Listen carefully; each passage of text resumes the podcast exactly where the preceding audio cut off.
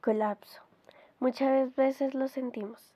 Sentimos esas ganas de estallar, esos pensamientos que te indican que no has hecho nada bueno, que todo lo has hecho mal, que te recalcan con un marcador permanente todos tus errores.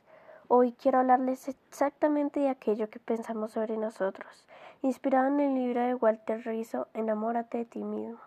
Sé que muchas veces tal vez te has sentido insuficiente y crees que tu aspecto físico es feo y te comparas con, lo, con el ideal de la sociedad. La verdad es que nadie puede decir quién es feo o lindo. La belleza es subjetiva y diferente para todas y cada una de las personas. Los estereotipos que se han estipulado a través del tiempo en la sociedad los considero abrumadores e innecesarios. No deberían existir ni catalogarnos de esa manera, como si fuéramos cualquier producto para consumir. No lo somos. Valemos mucho más que eso. Y aunque a veces no lo veamos de esa forma, tú vales la pena. Tú lo vales. Créetelo.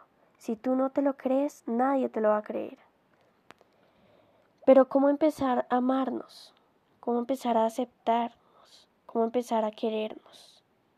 Empecemos a amarnos a nosotros mismos antes de querer a alguien más. Si no te quieres a ti, no puedes abrirles la puerta de tu corazón a otra persona.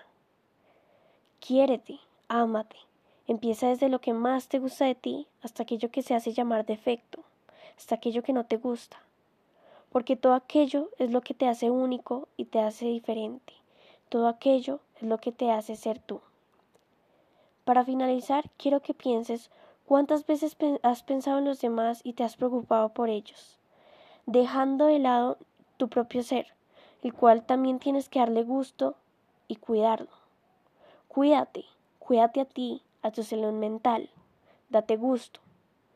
Obviamente no lleves esto mucho a excesos. Recuerda que está bien que hagas algo que te gusta en cuanto no te lastime a ti ni a los demás. Gracias por escucharme, espero te haya gustado y te haya servido.